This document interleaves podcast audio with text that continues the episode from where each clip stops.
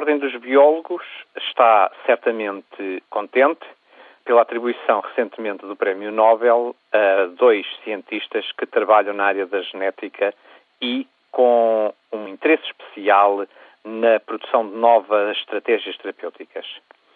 O Nobel, que é um merecido prémio atribuído a cientistas que desenvolveram trabalhos de grande relevância, mostrou que estes cientistas trabalharam sobre um tipo de ácido nucleico que foi descoberto há muito, muito pouco tempo.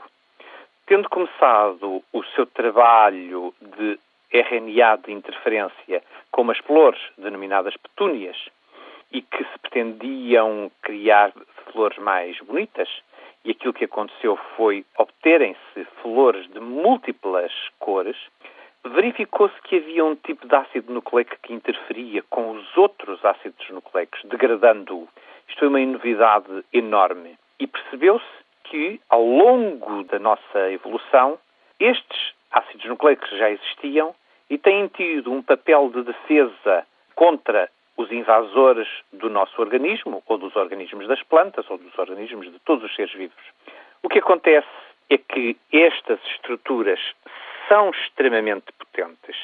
Potentes porque não são necessárias muitas moléculas por célula, pelo contrário, são necessárias muito poucas para terem uma atividade extremamente forte e com uma interessante atividade é que podem ser recuperadas de umas células para as outras se houver necessidade.